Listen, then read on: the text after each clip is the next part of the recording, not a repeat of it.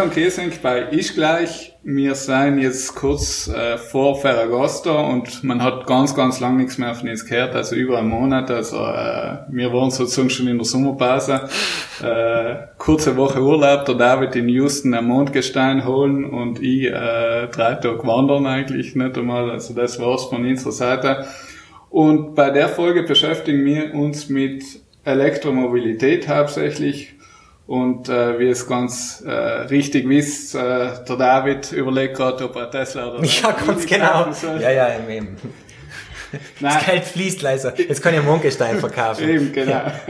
Nein, im Ernst, äh, eben, wir beschäftigen uns mit Elektromobilität, einfach aus dem Grund, weil äh, ins Vierkamp, auch wenn man Twitter und so weiter da forscht, in letzter Zeit sind so viele Studien, positiv, negativ, es sind so viele Aspekte, soziale, Umwelt, Aspekte, äh, alles Mögliche, was da einfließt und wir sehen sozusagen den Wald vor lauter Bäumen nimmer. Man weiß nicht, was man glauben soll. Genau, ist einfach schwierig und deswegen haben wir uns Verstärkung geholt und äh, wir sprechen heute jetzt äh, unter anderem mit zwei Wissenschaftlerinnen vom äh, Institut für Erneuerbare Energien an der EURAG und wir sind sehr froh, dass sie äh, sich die Zeit genommen haben.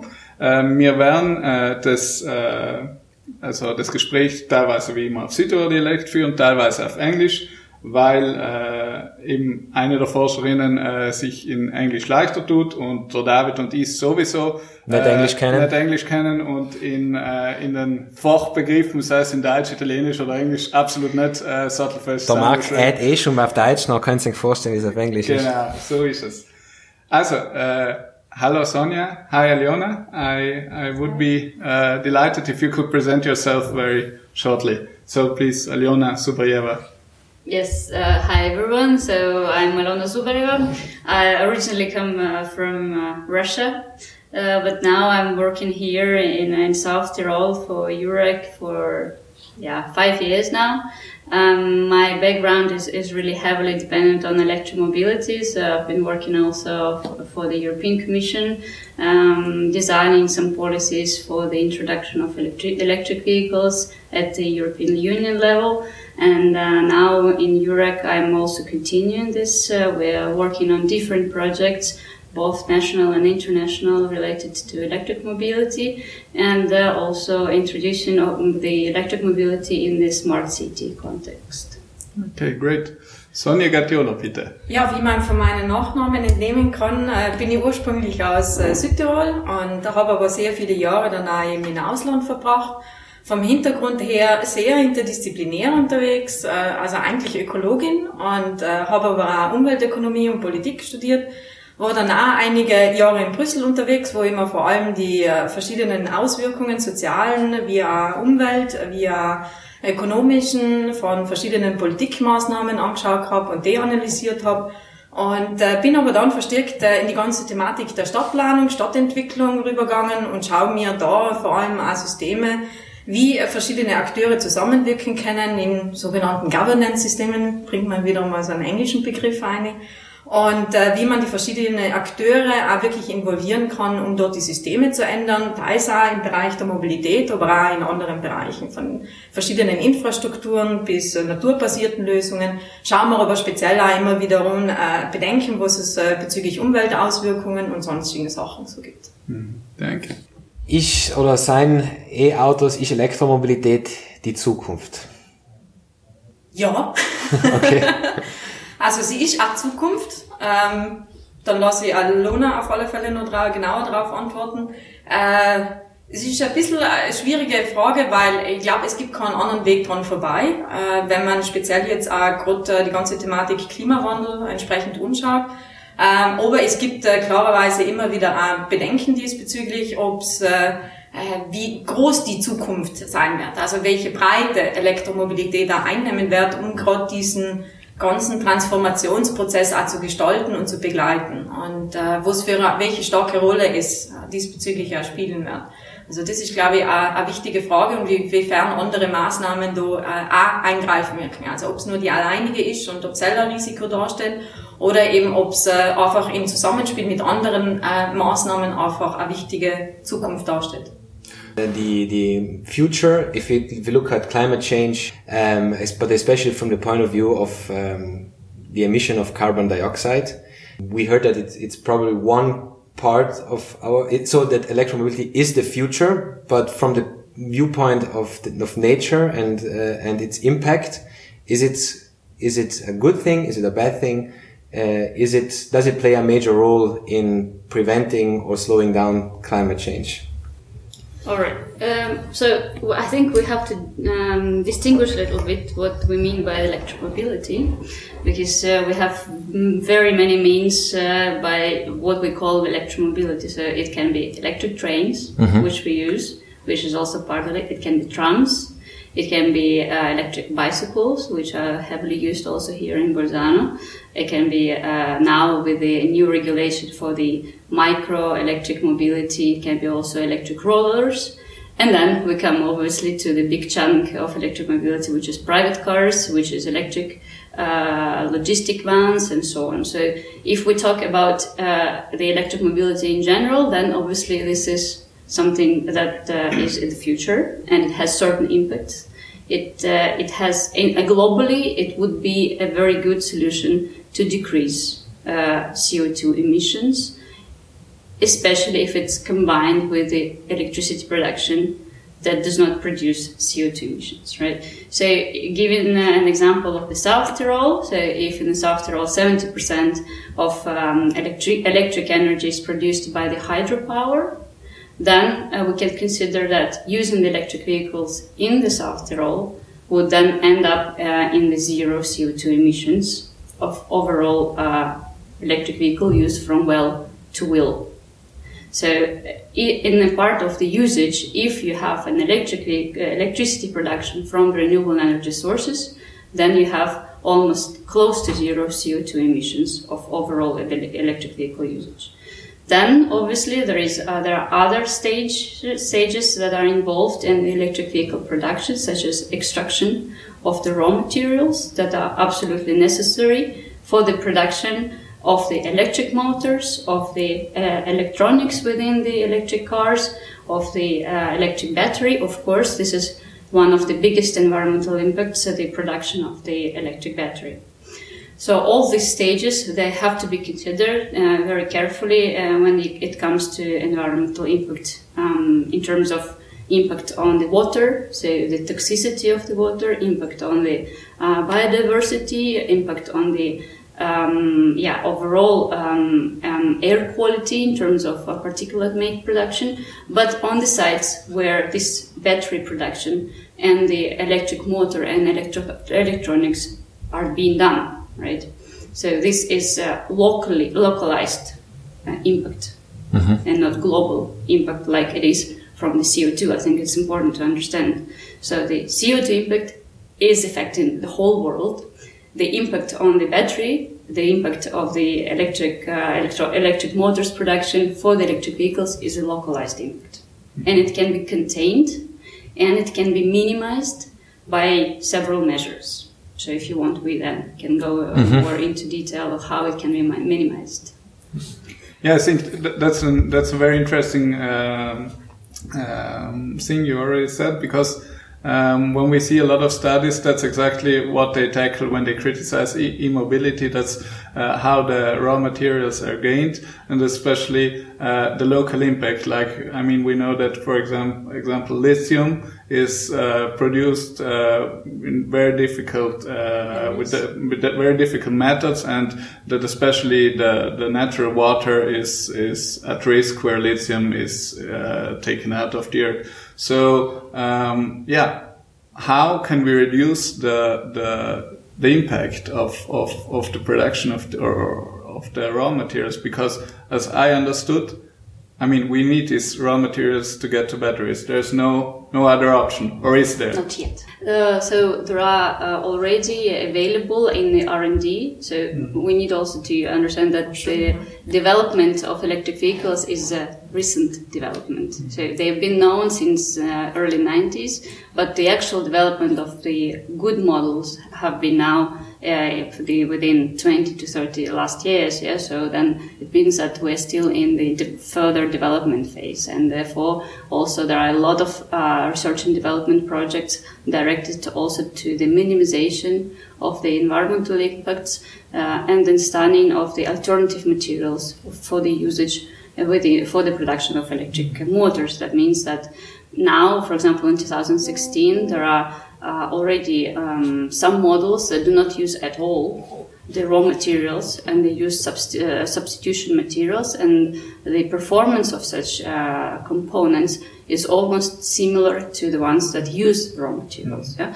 so the researchers are working on it as well as for example for the battery to increase the range of the battery and to decrease the uh, the environmental impact for the production, but also for the recycling of the batteries. So it is a continuous development sector, and obviously there is already some models that do not use the raw materials at all. However, current models obviously they do, mm-hmm. and uh, so far the production lines they need these raw materials like lithium, like neobidium uh, for the production of the uh, electric motor and so on. And uh, uh, what can be done obviously is further investment to, uh, for the security of the areas where the extraction is done. So this is something also uh, several programs from the European Union are directed, for example, in Congo, where the lithium is getting extracted or neobidium is getting extracted to secure people who are doing this and to secure the extraction sites. The second suggestion would be, uh, at this current stage of the development, is to use the vehicles with smaller batteries. So obviously, the bigger batteries are, the bigger is the um, impact on the sites where they produce. So it is better to use the vehicles that really address the range that you actually need for the driving. Mm-hmm. So that's also one of the one of the suggestions right now. Und das geht ja so ähnlich, glaube ich, auch wie sonst in der, also in der Produktion selbst, äh, dass man durchaus auch äh, anfängt, Standards zu entwickeln, wenn es um äh, eine nachhaltige Zuliefererkette geht, wo man sagt, schafft hat in anderen Bereichen, zum Beispiel wie der Herstellung von Diamanten, entsprechend da Kriterien aufzusetzen und Richtlinien zu entwickeln, dass es entsprechend auch zu einer nachhaltigen Gestaltung der Zuliefererkette kommt, gerade wenn es um Respekt vor Menschenrechten und so geht, äh, dass das einfach auch wichtig ist, aber im Bewusstsein zu behalten und das durchaus auch aktiv zu gestalten. Also gerade äh, wenn die die Menge an Produktion, also die Produktionsmenge insgesamt zunimmt, ist einfach immer ein Risiko da, äh, dass profitgetrieben entsprechend manche Standards vielleicht folgen gelassen werden, aber dass man sich darauf konzentriert, auch diese Standards entsprechend zu entwickeln auch äh, im Hinblick, dass vielleicht Lösungen äh, oder Alternativen nicht äh, sofort erhältlich sein, aber entsprechend das einfach auch zu gewährleisten und umzusetzen. Und eben auch dieses Bewusstsein, also durchaus diese Kritik auch wahrzunehmen äh, und eben aber auch aktiv dann zu gestalten. Also nicht zu sagen, okay, das ist ja so, deswegen halten wir uns von allen möglichen äh, elektrischen Fahrzeugen weg, sondern einfach bewusst und aktiv zu sagen, okay, wir machen das und wir schauen, wie man entsprechend das einfach anders äh, alles gestalten kann. Mhm. Yeah, another suggest uh, so what they're working in the European level of the European Union is a standardization for, for the batteries. So the more standardized batteries are, the easier it is to recycle. So um, yes, you can do substitution of the materials for the production, but you can also increase uh, very heavily the rate of recycling of the materials. And I think this is, especially in Europe, is very important. So if you have similar batteries, then you can also establish a facilities for the recycling and extraction of the raw materials from the used batteries in order then to be used in the new production lines. Mhm. Äh, das andere ist, vielleicht kommt da ein bisschen der kritische Blickwinkel auch von der Stadtplanung her, weil die Frage ist äh, vielleicht, inwiefern man wirklich äh, komplett äh, Fahrzeuge, individuelle ähm, Dieselfahrzeuge oder an Benziner mit elektrischen Fahrzeugen ersetzt Und ich denke, äh, das kann auch nicht die Lösung sein. Das heißt, man muss auch mit anderen Maßnahmen durchaus eingreifen, um entsprechend vielleicht auch die Nachfrage von zu nach Mobilität zu reduzieren und eben auch dort einzugreifen, dass insgesamt auch die Nachfrage entsprechend nach äh, individuellen Fahrzeugen einfach sinkt, um eben insgesamt äh, dieses Risiko auch entsprechend zu vermeiden. Gerade wenn es eben zu verstärkten Einsatz kommt, dass das Risiko einfach sehr groß ist, dass die ganzen Auswirkungen und die ganze Komplexität einfach schwierig ist, auch entsprechend äh, zusammenzuhalten. Mhm. Ich weiß nicht. Mhm. Hin und wieder tue ich mir schwer, auf äh, Dialekt das zu sagen, auf Englisch, den man sofort begriffen. Die Forscher. Geht. Geht Dienstler gleich. Na, also ähm, bezüglich Batterien und und diese Produkte. Ne? Also Lit, uh, we, we've said that lithium is one of the main raw materials. Uh, you said neo, uh, neobidium. neobidium, and also cobalt, as far as I know. Exactly. And, And is copper. It, and copper. Is it true that eighty percent of all the lithium uh, extraction is done in China? That is. It's true. I, I've I've heard this number. I, I don't I I don't know where I've read it, but some, somewhere. I think Chile is now getting uh, quite into. I read somewhere that uh, new lithium mine has to be opened every year until 2025 uh, if you, we would like to meet actually the 2.5 degrees Wow. Challenge. So uh, I don't know. I think it was a World Bank study or something. But uh, it's always uh, a modeling. So you don't know what will happen, particularly with regard uh, to the upscale of uh, electric vehicles. So um, there are still some uncertainties uh, to consider. And I'm switching again to English, which is interesting. Ähm, aber dass man immer bedenken muss, ja, das sind Models, also Modelle, Modelle, mit denen ja. man einfach entsprechend berechnet.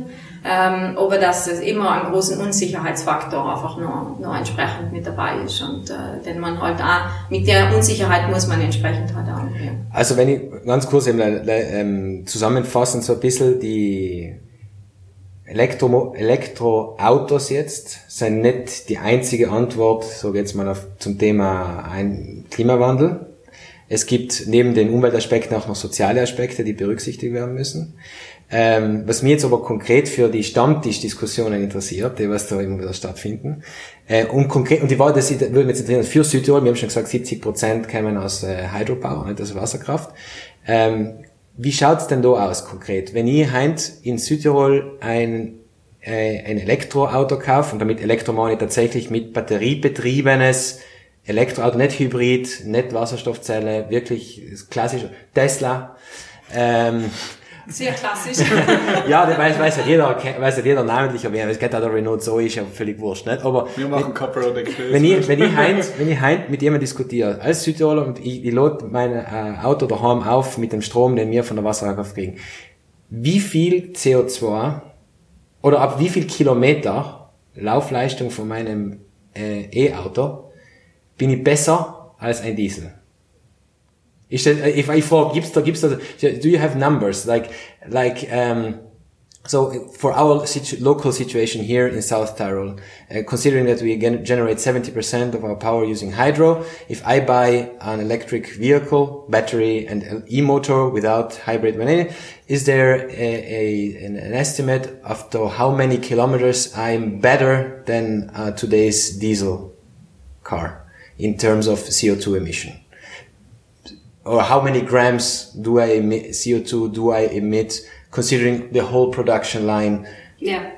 Well, uh, according to latest studies, uh, what you have is uh, if you if you use pure battery electric vehicle, the well-to-wheel emissions, so from, From- uh, electricity production to the, it's Everything. 60 gram of CO2 per 100 kilometers. 60 grams, 60. th- th- and this is for here or generally speaking?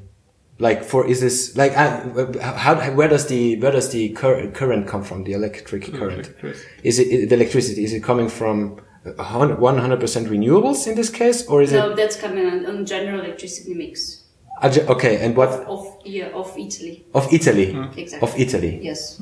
Okay. This is an Italian uh, based. This is a figure based on the Italian electricity mix. Are we better, generally speaking, on average, considering renewables in, in South Tyrol or? Well, in, in South Tyrol, according to uh, compared to the national one, of course, absolutely. So uh, if you have at national level approximately 30 to 40 percent, that's according to also to a new directive of uh, renewable energy electricity uh, contribution to electricity mix. In South Tyrol, it's 70 percent. Of course, then this 60 uh, It's 60 lower. gram is, is much not lower in Tyrol. Yes. But this specific study has not been done. Course, No, no, but I'm just, just, just um, But as an estimation, you can have this. So it's 60 and then it goes down from there. from there. Yeah. Okay. Because six is already very good. I mean, And, and a typical diesel car, uh, also for Italy, it would be 160, 180. yeah, yeah, much more, much more. Yeah. Almost triple. Sometimes. Okay. Und weil ich mir gedacht habe, dass die Frage kommt. Gut vorbereitet. Im Gegensatz zu Ihnen zwar. Nein, aber weil ich, weil ich auch auf dem Spiegel erst letztens äh, äh, Ja. hingelesen habe, einen Bericht äh, gerade über eine Studie, was jetzt das Fraunhofer ausgebracht hat in Deutschland draußen äh, zu solaren Energiesystemen. Und die haben genau das, äh, höchstwahrscheinlich, weil die Frage eh ihn bewegt, äh, so ungefähr, wenn ich mein Dieselauto habe und ich, bin ich mit einem elektrischen da wirklich besser unterwegs. Und die haben sich, also sie suchen sich dann immer so Standardmodelle aus, wo sie eben vergleichen und ähm, wo sie, sie haben einen Energiemix jetzt von Deutschland in derzeitigen hergenommen, haben aber auch so verschiedene Szenarien so ein bisschen durchgespielt, wenn man den Energiemix ändert und äh, wenn es solarbetrieben ist. Aber haben gesagt, dass ähm, elektrische Autos und zwar äh, vor allem wenn sie mit einer Batterie, also kleineren Batterie von 50 Kilowattstunden äh, arbeiten, also es hängt immer von der Batterie Von der Batteriegröße ab, ja. von der Batteriegröße, äh, mit dem generellen Energiemix äh, besser als der Diesel ab 150.000 Kilometer sein. Was die CO2-Emissionen betrifft. Das heißt, ab dem Zeitpunkt äh, seien sie besser von der Bilanz her, von der CO2-Bilanz her als der Diesel. Ja, aber Moment, aber was, Der Diesel ist am Anfang und wenn man aber auch die Produktion von Batterien und alles mit, äh, mit einberechnet. Aber ist da die Extraktion vom Erdöl zum Beispiel auch dabei? Von jetzt für den Diesel? Also es wird über den Lifecycle, alles das ganze, So this is different. Now this is a life cycle considered production and extraction number. Okay. The the one before is just well to will. So from electricity production to the usage of the vehicle. These are two different numbers. That's why. they- Mm, Okay, yeah, because, ja. Weil, aber, aber 150.000 Kilometer ist auch relativ viel, nicht? Weil, was ist, was wird da als Laufleistung vom Dieselauto nachher genommen? Ist das irgendwo? Also, es waren 5,9 Liter pro 100 Kilometer mit einem Gewicht von 1750 äh, Kilogramm. Und äh, beim elektrischen, weil sie haben eben Fuel Cells auch noch verglichen, haben waren es äh, 60, äh, also sie haben dann die 60 Kilowattstunden Batterie mit 19,5 äh, Kilowattstunden pro 100 Kilometer und ein Gewicht von 2044 Kilogramm hergenommen. Aber die Studie, ich habe sie noch nicht im Detail, weil sie noch nicht ausgegeben worden ist, also noch nicht freigeschalten.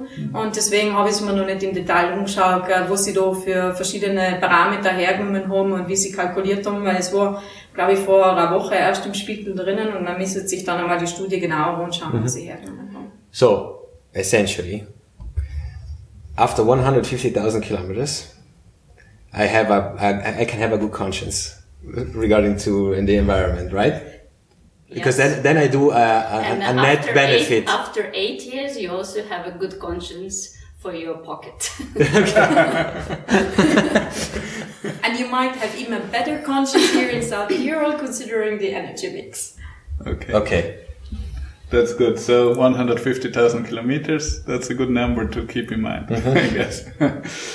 so, um, because you mentioned the Fraunhofer study, and that's, that's good for me because I found in another Fraunhofer uh, study, I'm not sure um, if it's the same, but I read it, that uh, Fraunhofer said that uh, with uh, e-mobility during the next uh, years, uh, 100,000 110,000 of jobs will be uh, gone from the from the car sector, and and that sounds quite impressive, especially because they said okay they also calculated the new jobs uh, founded for e-mobility. So that's that's quite a in Germany, and that's quite a, a high number, and also therefore a quite impressive social factor to keep in mind.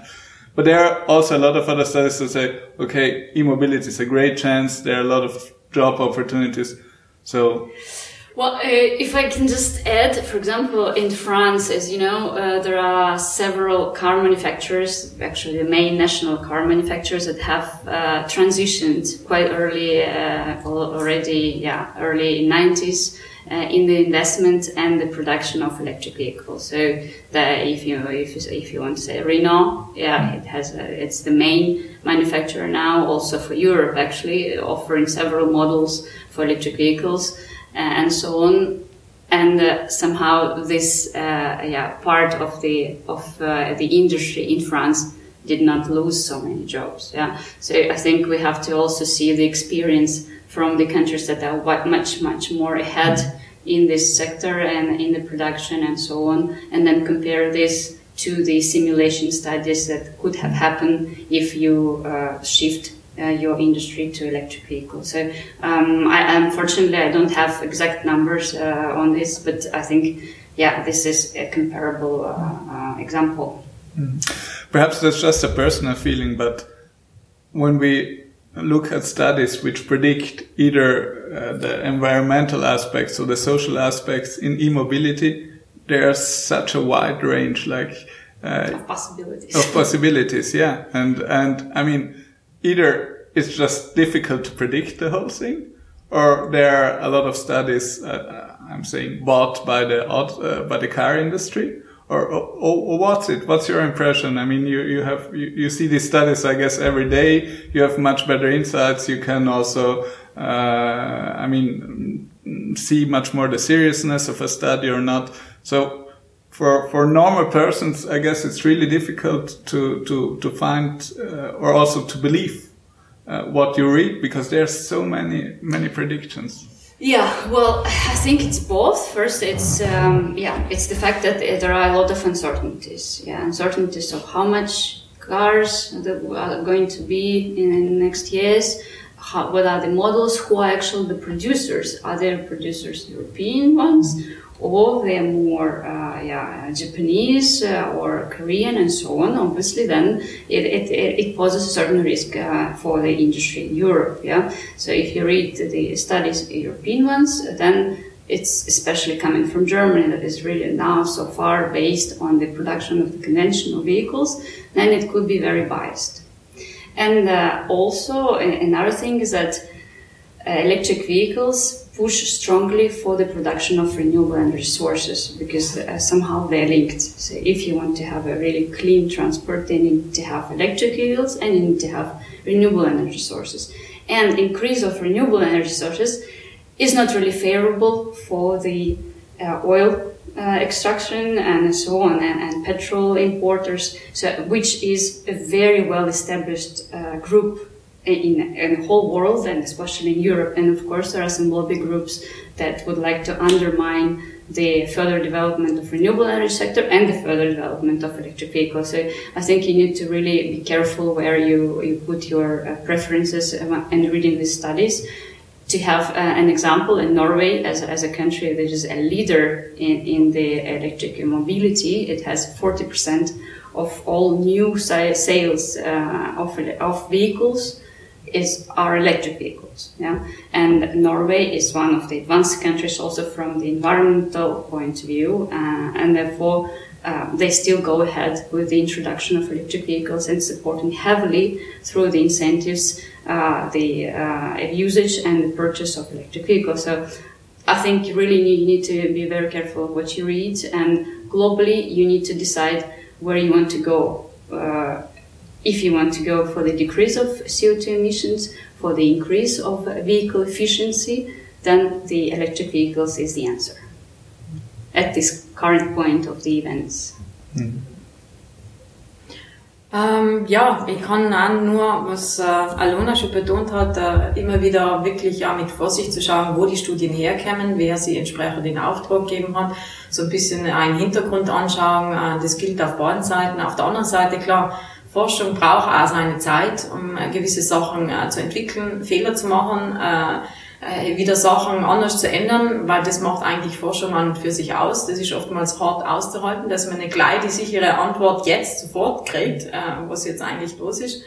Und äh, da eben auch, je mehr entsprechend Studien rauskommen, umso mehr wird es auch diese Metastudien geben, die was dann entsprechend zusammenfassen und auch daran arbeiten, das dann äh, von dem Bereich äh, wirklich in die Politikgestaltung rüberzubringen. Das ist der andere schwierige Schritt dann noch, also von den ganzen Studien. Äh, wie kommuniziert man das eben entsprechend da, wie bringt man das äh, an die Entscheidungsträger auch entsprechend heran. Und äh, gleichzeitig, was halt auch immer wieder schwer ist, dass es äh, nicht einfache Lösungen gibt. Das ist, glaube ich, in der heutigen Zeit vor allem sehr schwierig zu kommunizieren. Äh, die, das elektrische Fahrzeuge seien auch nicht, äh, auf Englisch sagt man der uh, Silver Bullet, ähm, aber äh, sie seien eine wichtige Lösung. Ähm, aber dass es äh, entsprechend da äh, keine einfache sagen, jetzt alle auf elektrische Fahrzeuge, dann wird alles gelöst äh, ist auch zu einfache, zu einfache Message. Und, äh, aber die ist sehr schwer anzubringen. Und das ist, glaube ich, eine Herausforderung auch gerade für, für Forscher an und für sich. Äh, wie versucht man die Komplexität und äh, dass man eben immer sagt, ja, aber, ähm, das rüberzubringen, zu sagen, ja, mit vorsichtig eben zu genießen, da sind noch entsprechend ein paar Unsicherheiten vorhanden, aber trotzdem müssen Entscheidungen getroffen werden äh, weil gerade äh, die Herausforderungen so sind, dass uns nichts anderes übrig bleibt. Hm. Bezüglich der die Autos noch ganz, also eben, äh, man hört und liest meistens eben von Kohlendioxid, nicht von der Emission. Äh, aber es gibt ja noch andere Aspekte, die ein bisschen meistens ins Hinterlicht geraten, wobei sie von mir aus vielleicht fast gleich wichtig sind, zum Beispiel die eben die Feinstaubbelastung, nicht, unter anderem. Die ja aber hauptsächlich, muss man auch dazu sagen, von äh, Reifenabrieb und Bremsen äh, kommt. Wobei bei den E-Autos ist natürlich wieder so, die, die haben ja einen Generator wieder, die bremsen eigentlich nicht mit Bremsscheiben, sondern mit einem Generator. Oder aber auch die Stickoxide, die dann innerhalb der Stadt natürlich, äh, sagen wir, man würde sich dann eigentlich erwarten, dass die Lebensqualität umwelttechnisch in einer Stadt steigen müsste, wenn jetzt, wenn jetzt mir die ganze, die ganzen Fuhrpark einer Stadt mit Verbrennungsmotor mir vorstellen würde als Fuhrpark mit äh, E-Motor. Gibt's da auch, also was, was ist da dein, deine Einschätzung oder? Hey, ich habe immer noch das Bild vor Augen, weil wo ich in der Stadt am, äh, an der Bushaltestelle gestanden bin, riesiger Stau und was steht mittel drinnen? Ein Tesla. Also äh, in der Hinsicht, ob man entsprechend da äh, elektrisches Fahrzeug mit äh, entsprechend äh, äh, halt der Diesel mit einem elektrischen Fahrzeug austauscht, äh, macht in der Hinsicht, die löst das Problem an und für sich nicht. Äh, ja, aber, halt, das ist dann die Frage, sagen wir, der, der Infrastruktur bezüglich oder beziehungsweise der Fortbewegung innerhalb der Stadt. Ne? Also, sehr natürlich, äh, wenn ich im Stau stehe mit einem Tesla genauso lang wie ich mit einem Verbrenner stehe. Aber dafür ist leise, nicht? Mhm. Also es ist schon mal weniger Lärmbelastung. Es wird weniger, also ich habe keine Stickoxidbelastung, so gut wie keine. Es nimmt aber auch sehr viel Platz weg. Die ganzen Infrastrukturen, was für Autos entsprechend in der Stadt mhm. entwickelt worden sind, äh, von Parkplätzen bis sonstigen, gerade in Städten, wo das sehr stark auch diskutiert wird, äh, wo Wohnraummangel und sonstiges ist und äh, kalkuliert wird, wie viel eigentlich Straßenraum an und für sich Platz wegnimmt. Wie viel Straßenraum vor allem für die Fußgänger und Fahrradfahrer entsprechend auch Platz wegnimmt. Da macht der Tesla in der Hinsicht äh, eben keinen Unterschied äh, zu einem anderen Auto. Zwischen, wenn es jetzt äh, wirklich um Lärmemissionen oder so Sachen geht, äh, auf alle Fälle, also das entsprechend zu berücksichtigen. Aber deswegen bin ich immer vorsichtig zu sagen, eins zu eins, ein Diesel oder ein Benziner mit einem elektrischen Auto zu ersetzen und die gleichen Autos rumfahren zu haben, wird einfach schwierig, weil es andere Probleme, die durch individuellen Fahrzeugverkehr entstanden sind, einfach nicht, nicht lösen wird. Mhm. Und dahin, aber da spricht da eher die Stadtplanerin aus mir heraus, äh, die was sagt, äh, gerade in verschiedenen Bereichen, dass man da durchaus noch einen anderen Hebel entsprechend ansetzen muss.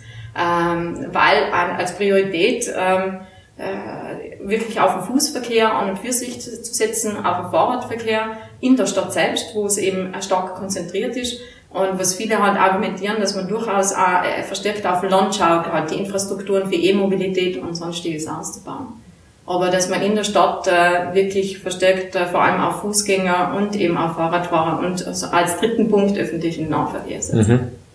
Yeah, but if I can add to that, um, I mean, for the city planning in the medium term, you always will have a, a share of the private vehicles that are part of the fleet.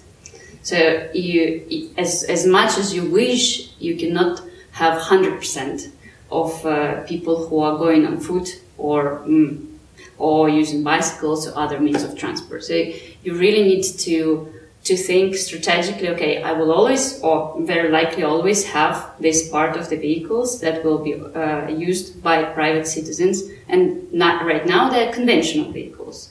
So what should, should I do to improve that? And to improve that, I need to incentivize electric vehicles or other types of cleaner vehicles, right? So right now, the options for in South Tyrol are electric vehicles or hydro- hydrogen-based vehicles, and then you incentivize that because in the environment uh, or, or, at the urban level, obviously electric vehicles are better because they, they don't have they have much less noise. Uh, in comparison to the uh, conventional vehicles, they don't have emissions. So if you work in, in shares of the mobility within the environment, then of course the substitution of the conventional vehicles uh, with electric vehicles is, is a favorable option. So, was wir uns vielleicht da anschauen, und ich glaube, das nochmal spannend ist, äh, wenn es um individuellen äh, Verkehr geht, um, gerade das Carsharing-System. Uh, the carsharing system we're looking into, particularly in one of uh, our projects and uh, see how uh, actually electric vehicles can be integrated uh, into car sharing systems uh, to have actually uh, also the sharing economy to reduce the amount of individual vehicles that, where one person sits in there and uh, basically then it um, stops somewhere for hours without being used or anything like that to actually change that as well. So it's using different Hebel, jetzt wieder äh, verschiedene Hebel einfach um anzusetzen, um äh, an verschiedenen Orten auf Lever. Yeah, the introduction of electric buses, as you might see in Bolzano, there is uh, Sasa has has bought several electric buses and they're operating now. So this is one also of the options to change the fleet. So you work on the, on the fleet that is private, you work on the fleet that is public, and you have to work, which is a bit more difficult, on the fleet which is uh, a logistic fleet. So some like Bartolini or other types of uh, delivery services that normally actually circulate a lot in the city center to deliver Amazon products, for example. so every time you order Amazon, then you also have to think that there is a conventional truck that delivers it to your post, yeah. And uh, and there are so many of them, and this is one of also big uh, emitters uh, at the urban scale. So mm-hmm. this is something that we're also working in to try to substitute this type of fleet with electric, at least with electric fleet. Mm. So if I so to summarize, if I would ask you which car should I buy, you would say buy a bike if you absolutely have to use public transport. But if you absolutely, absolutely must buy an and keep in your garage for like really super emergency. and buy a small electric vehicle. A Zoe. a Zoe. Small battery. Okay. And even better Twizy. okay. So, but but because we were speak, uh, speaking about policy, so in case a politician of South Tyrol is hearing us right now, uh, how no, would you? Yeah, who knows? oh, she's. How would you uh, evaluate uh, the policy of South Tyrol, and what would be uh, practical suggestions? What is missing in South Tyrol? What would be the next step, perhaps? Well, Marseille uh, in the last uh, decade there has been a huge improvement uh, in terms of supporting uh, sustainable transportation, supporting projects that uh, try to yeah understand or study different ways of sustainable mobility. Uh, there are incentives in place from the province level to purchase for the private and for the companies purchase uh, electric vehicles, to install the infrastructure for electric vehicles. Um, and so far, from uh, from what I know from the province, uh, there has been a, a, very big boom of the requests for the purchase of electric support for the purchase of electric vehicles from companies and from the hotels. There is a, a very good network of the charging points, especially in the hotels, and uh, that are installed um, well, for, by the local companies, uh, for example, um, Neogy and so on, but also by Tesla. So if uh, um, um, a hotel requires a charging point, then the Tesla would install this destination charger. And if you see the map of the uh, of these charging points uh, uh, at the level of South Tyrol, it's really really uh, big number. So I think from this point of view, there has been a lot of progress done. Now there is also a very big project that is um, pushing for hydrogen electric mobility, hydrogen-based electric mobility. So purchasing additional um, buses for, for the fleets of Merano City and Bolzano City, uh, construction of the additional charging uh, filling stations uh, for hydrogen as well in different points, uh, also uh, on the um, A22 uh, um, and, and so on. So there is a big push, okay? And of course, you need to do more because from what uh, we have done as a simulation uh, in Europe, in order to reach the goals of the 2050 of the, um, uh, the region that has uh, this plan, then you need to substitute approximately 60% of the current fleet with the electric vehicles in order to reach the CO2 targets that are already set in the uh, regional energy plan. The fleet, you mean all the cars? Yeah. So.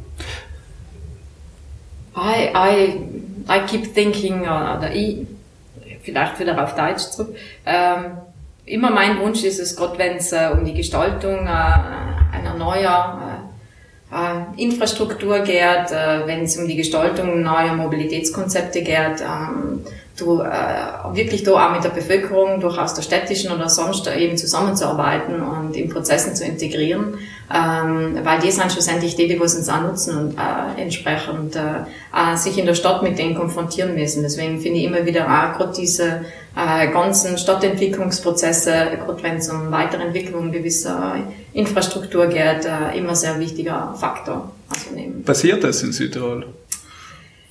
Es sind erste Versuche da. Also wenn man sagt, von den Partizipationsstufen gibt es ja verschiedene. Äh, und äh, man ist so zwischen, so wie immer, von Informationen geben zu äh, beratend, äh, sich Konsultationen zu holen.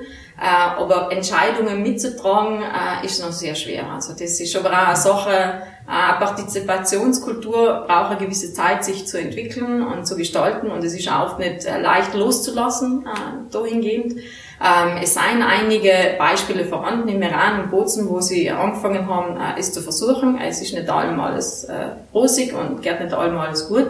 Aber auch zum Beispiel mit der Entwicklung äh, von Bums, wo man zumindest versucht hat, da immer wieder verschiedene ich sag immer, repräsentative äh, Vertreter einzu, äh, einzubeziehen. Aber klar, äh, wenn man wirklich äh, verstärktes äh, auch die Bevölkerung involvieren will, dann muss man schon noch einen Schritt weitergehen diesbezüglich. Mhm.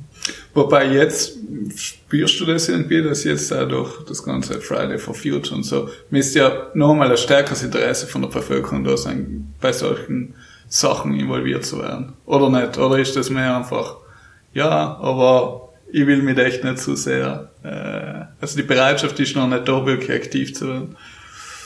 In, in so Prozessen, Partizipationsprozessen sehe ich es halt oft eher schwer. Es, es ist auch wirklich ein Zeitmangel auch entsprechend mhm. da. Also wenn, dann ist es wer abends auch, es ist auch wie es organisiert worden ist, wenn es sehr stark abends organisiert wird oder gemacht wird, ähm, wer hat äh, entsprechend auch die Zeit, äh, wirklich daran teilzunehmen und über einen längeren Prozess drüber. Deswegen ist man ja in anderen Situationen auch bei Mobilität übergangen, wirklich äh, so Bürgerbandels zu machen, mhm. wo es, wo sie auch da ist, äh, bezahlt werden, ausgewählt werden, um eben auch die Möglichkeit zu geben, okay, es ist äh, nicht nur eine freiwillige Sache, wir treffen uns am Abend, äh, sondern äh, man bezieht sie halt wirklich auch längerfristig mit ein.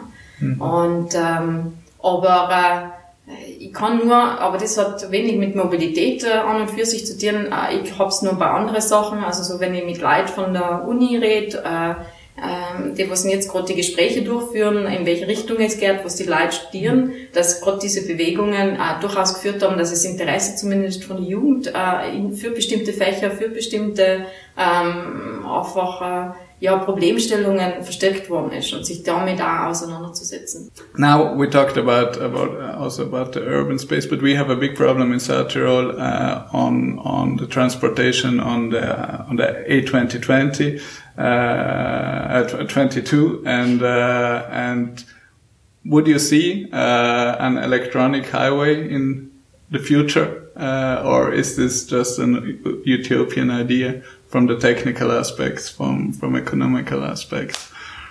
Oh, okay. By electric uh, highway, you mean exactly with the possibility to recharge uh, Exactly. in terms of inductive charge. Exactly. Well, I think uh, the electric highway of the um, when you have the uh, electric cables going uh, above the road, they already exist in Sweden. Yeah. Yes. They exist also for logistical purposes to decrease also the impact from the uh, long haul trucks, uh, transportation trucks, uh, where they can, uh, in parts of the roads, can connect to electricity network and just drive as, as a train. But but but how long is the distance in Sweden? Because uh, because I know It's an it- experimental it's, it's, project. it- right now it's very experimental on Yes. 10, 20 kilometers exactly or up something. to 50 now. Ah, okay. And, and, and therefore, do you think that this technology will be also feasible, like long range, like, uh, yeah, Innsbruck Bozen or, or something like this? Well, uh, not in the short term. Mm-hmm. I think uh, it's still um, the point about the inductive charging. Uh, it dissipates a lot of energy, so the efficiency of the energy trans- uh, transition is, is relatively low in respect to a normal, uh, yeah, charging point for electric vehicle. So this is something that is still in uh, in the development phase. Um, it has been tested. So um, if you if you know the different stages of the product development, so now we are at uh, yeah piloting stage, and the next one will be then going to production. Right? So now there are different pilots in different countries, even also in, in Korea, which are very much advanced in the development of the inductive, inductive charging, also for uh, electric buses. But right now, it's not uh, yeah, for highways, let's say, not for the uh, long term, uh, long, long way recharging. However, uh, what I see uh, is good, it could be a pilot project with the, um, with the um, A22, as uh, it is done now in the Norway, uh, is to experiment uh, the uh, free of charge usage of the highway for the owners of electric vehicles and to see how this could improve really the number of electric vehicles and also the impact in terms of CO2 for the usage of the A22. It's, uh, it could be a, a project only on the certain parts of this um, um, of this road, but still, it, as we saw, a very very good example of such incentive in Norway where the, it is for free the usage of the highways for the electric vehicle owners still, even if they have such a high number uh, on the roads. It could be also a, a good option to try, uh, especially for South Tyrol. Also im Zusammenfassend nicht, also ich, ich glaube, wir haben es eh schon das Wichtigste gesagt, also die eh, also Elektromobilität kann helfen, aber ist nicht die einzige Lösung und es muss eingebettet sein in einem großen Gesamtkonzept, äh, was die was die Städte, Infrastruktur und auch andere Transport, also die Waren, Gütertransport und so weiter äh, betrifft.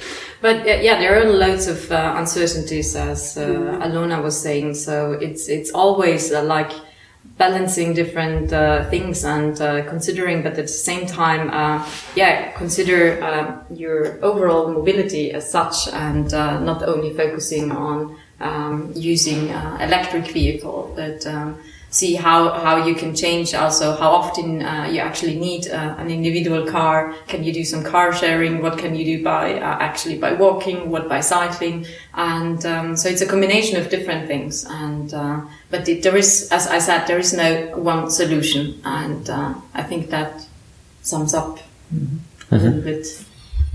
Das sind äh, gute äh, Worte, um, um das Gespräch zu beenden. Eben, das ist ein guter Punkt. Flight Shaming ist, glaube ich, in Finnland jetzt schon im, im Im Wörterbuch. Deswegen, ich glaube, es, es geht darum, wirklich bewusst, äh, eben auch, äh, eben so wie es vielleicht schon seit Jahren bewusst ist, Ernährung und so weiter, jetzt viel verstärkter auf die eigene Mobilität und vielleicht eben, wo bestellt man Sachen, wir haben ja eben über, über die Transportkosten von Amazon und so weiter kurz geredet. Ähm, also ich glaube, wir müssen uns einfach bewusst sein und eben, es gibt nicht eine Lösung. Wir haben aber sehr viel gelernt und wir danken euch sehr, dass ihr bei uns wart. Thank you very much. Vielen Dank und äh, wir wünschen euch weiterhin viel Erfolg. Äh, es ist, ich glaube, ein wahnsinnig spannendes Betätigungsfeld, in dem ihr gerade arbeitet und äh, vielleicht treffen wir uns in ein, zwei Jahren wieder und, und ihr, ihr bringt uns ganz neue Erkenntnisse und äh, vielen, vielen Dank. Ist gleich. Danke.